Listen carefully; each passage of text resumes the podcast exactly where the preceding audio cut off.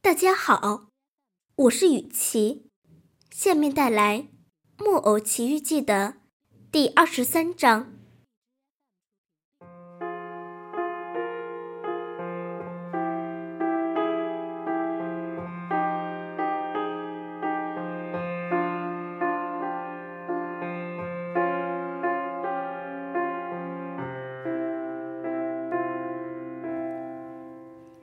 一等到脖子上那个丢脸的硬邦邦的颈圈被摘下来，匹诺曹撒腿就跑。他穿过田野，一分钟也没有停顿，一直来到通向仙女家的那条大道。到了大道上，匹诺曹低下头来看脚下的这片草原，然后极目远眺。清楚的看见了那片树林子。当初，他就是在那里不幸的遇到了狐狸和猫。他清楚的看到了矗立在许多树木之间的那棵大橡树的树梢。当初，他就是在那里被强盗套着脖子在树枝上摇来晃去的。可他从这里看，又从那里看，就是看不到有着天蓝色头发的美丽仙女的那座小房子。此时，他忽然感觉不妙，于是就立即使出最后的脚劲，拼命跑起来。几分钟功夫，他就已经来到了那块曾经有着一座白房子的草地上。但是现在，白房子却没有了。原来是白房子所在的地方，只留下了一小块大理石碑。石碑上用印刷体刻着以下几行字：“这里安眠着有着天蓝色头发的仙女。由于她被她的弟弟匹诺曹遗弃。”因此，他悲伤而刻人长逝。诸位想象一下吧，匹诺曹伤心的读完这几行字以后，该是一种怎样的心情啊？他趴倒在地上，吻了那块大理石碑成千遍，嚎啕大哭起来。匹诺曹哭了整整一夜，一直哭到第二天早晨，接着哭到了大白天。即使他的眼泪早已哭干了，他哭得如此伤心，哭声如此响亮，因此周围所有的土岗子都接连发出了回声。匹诺曹哭着说：“哦，我的好仙女，你怎么死了？我是这么坏，您是那么好，为什么是您死，而不是我死呢？我的爸爸，我的爸爸，你在哪里呀？我的好仙女。”请你诉我，在哪里才能够找到他呢？我要永远跟他在一起，不再不再离开他了。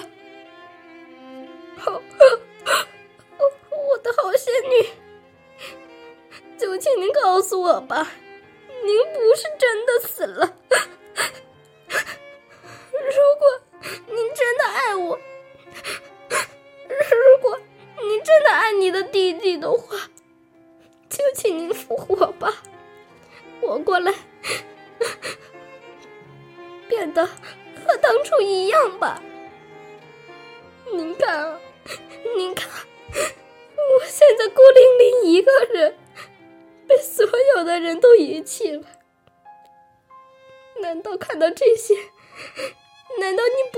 过吗？要是那两个傻人强盗又到这儿，又重新把我吊在树枝上，那这一次，我我就真要永远死了，孤零零的在这个世界上，又该如何是好呢？现在你没有了，我爸爸也没有了，谁给我东西吃呢？在我夜里住哪里呢？谁给我做新衣服呢？哦，我还不如死掉算了。现在又比我现在死了，又比我现在好上成千倍，真的。no，我要死了。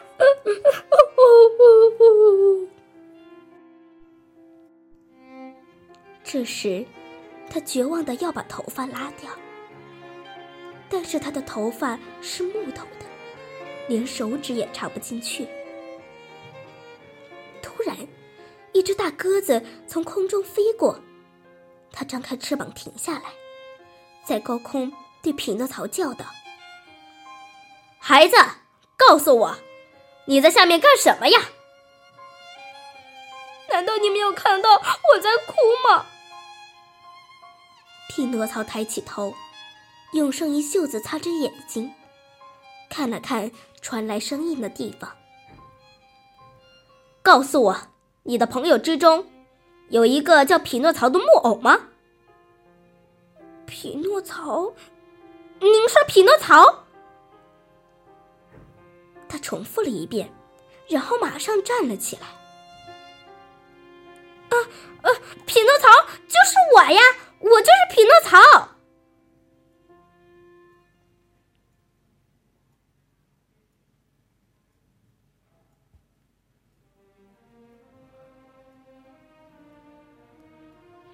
听了这回答，鸽子很快飞了下来，落到了地上。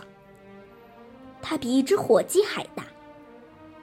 那，你认识杰佩托吗？认识，认识。嗯。他就是我可怜的爸爸，他是不是是不是跟您说起过我呀？您带我去他那儿好吗？但是，但是他还活着吗？请您告诉我吧，他还活着吗？我是三天以前在海边跟他分手的。他他为什么会在那里呢？他想漂洋过海，因此再造一只小船。这可怜的人到处找你，到现在已经找了整整四个月的时间了，可他怎么都找不到你。因此，他现在想到新大陆那些遥远的国家去找。从这里到海边有多远呢？匹诺曹焦急不安的追问。一千多公里，一千多公里！哦，我的鸽子！您长着翅膀，真是太幸运了。如果您想去的话，我可以带你去。您，您要怎么带我呢？你可以坐在我的背上。你重吗？重，没有的事儿。我轻得像一片叶子。于是，匹诺曹二话不说，马上。跳上鸽子的背，就像骑马似的，把一只脚放在这边，另一只脚放在那边。然后他兴高采烈的大叫：“快跑，快跑！小马，让我快点到！”这时，鸽子飞了起来，几分钟功夫就飞得高入云霄了。匹诺曹来到这么高的地方，非常好奇，就低头朝下看。这一看，顿时把他吓得要命，头都晕了。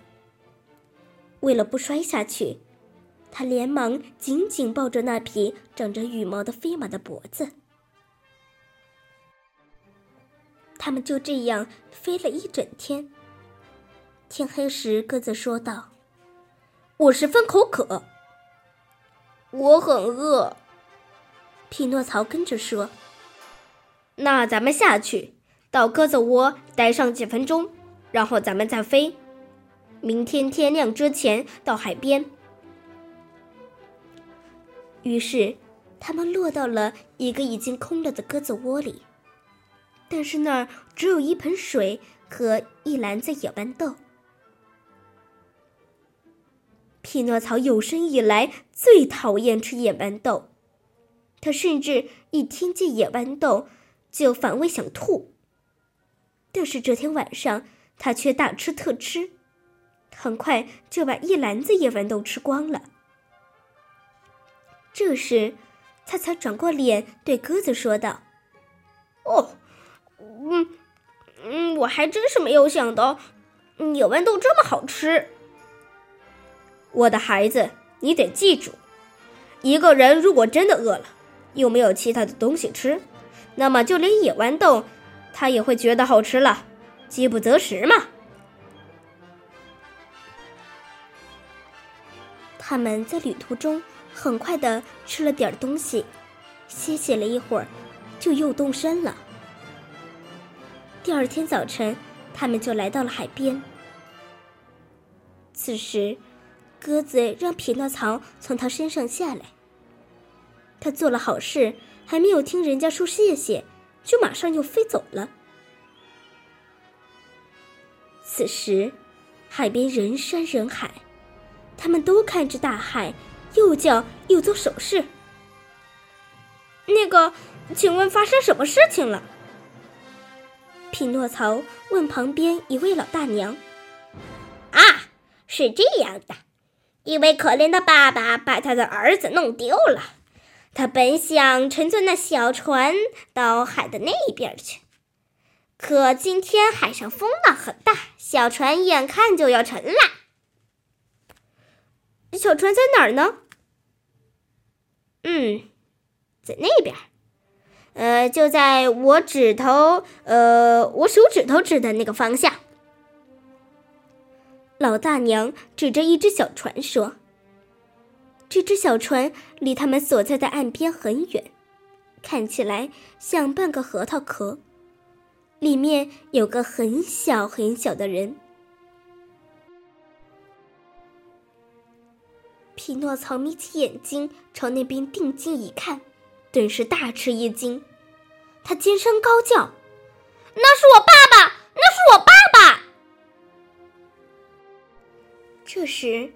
海里的那只小船被急浪拍打着，在汹涌的波浪中，一会儿消失不见，一会儿又浮了上来。这时，匹诺曹站到一块很高的礁石顶上，不断的叫唤他爸爸的名字，并且一个劲儿的挥手挥手帕，最后还摘下了头上的那顶帽子来挥。使劲向小船打招呼。虽然杰佩托离岸很远，但他仿佛也认出了孩子，因为他这时也举起了帽子向孩子打招呼，竭力让孩子知道他就要回来了。可是海上风浪太大，船桨根本无法滑行，他无法。划回岸边来了。就在这时，一个可怕的大浪突然打来，船不见了。大家等着船重新浮到水面，可再也不见船浮上来。可怜的人！聚集在岸边的渔民们纷纷说道。然后他们开始低声祈祷，然后准备各自回家了。就在此时，大家听到了一声绝望的哀叫。当他们转过头来时，看到一个孩子从教室顶上跳进大海，嘴里还叫着：“我要去救我的爸爸。”因为匹诺曹是一块木头，所以他很容易就浮到水面上。像一条鱼似的游起来。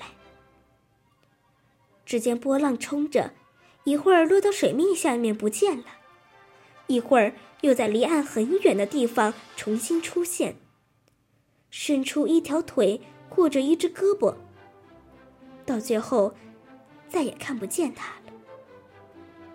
可怜的孩子！聚集在岸边的渔民们说。之后，他们又开始低声祈祷。接着，各自回家去了。